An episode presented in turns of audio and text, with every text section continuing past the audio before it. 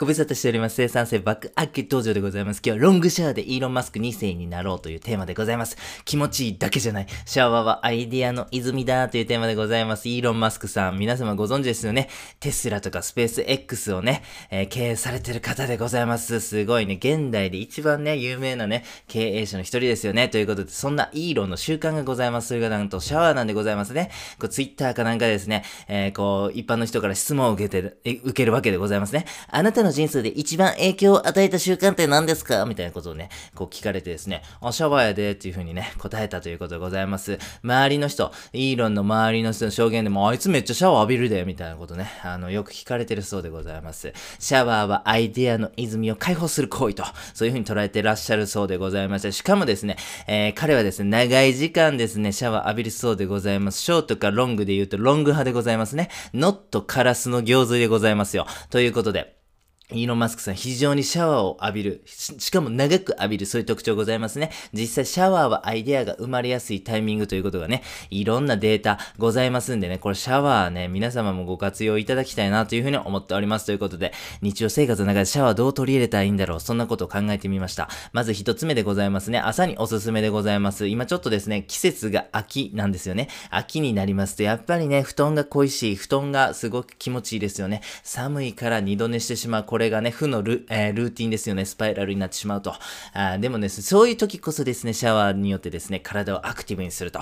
しかもこう頭を濡らしてしまいますとですね、その濡れた髪の毛の状態でですね、こう枕って濡らしたくないじゃないですか。ということで、強制的にね、二度寝を防止する装置にもなる朝におすすめでございます。二つ目、ロングシャワーでございますね。イーロンマスクに習って僕たちもロングシャワーを浴びましょう。15分以上がいいかなというふうに思っております。ただですね、えー、光熱費とかね、環境問題に関してですね、ちょっとね、悪影響を与えてしまうと。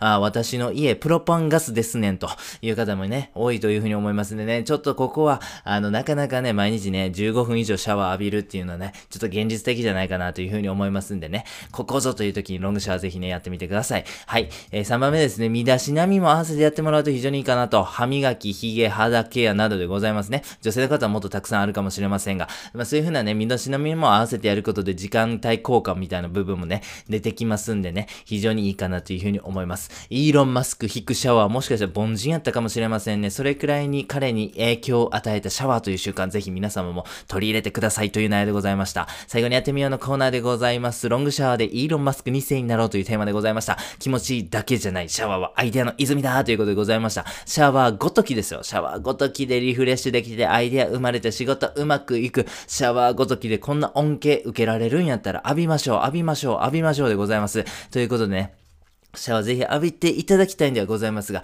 厚めのシャワーですね。これ私的に非常におすすめでございます。体がシャキッとするんですよね。はい。えー、皆様こんな経験ありませんか？例えばなんですけど、こう仕事行ってね、会社行ってますと。そしたら就業の30分前ですよ。お、今日は元気やなと。よっしゃ、今日家帰ったらもうめっちゃ勉強するぞ。あの勉強して、あのあの勉強もして。よっしゃ、この教材も開いて、本屋、本屋で、あの方、あの本も読んで、みたいなね。なんかこうめっちゃテンション上がるみたいな。よっしゃ、で、そのね、仕事帰って、ってなって、玄関開けた瞬間ですよね。玄関開けた瞬間やる気ゼロみたいな。もうソファーでダラーみたいな感じでございますよ。あれみたいな。俺、電車の中にやる気忘れてきたかなみたいなね。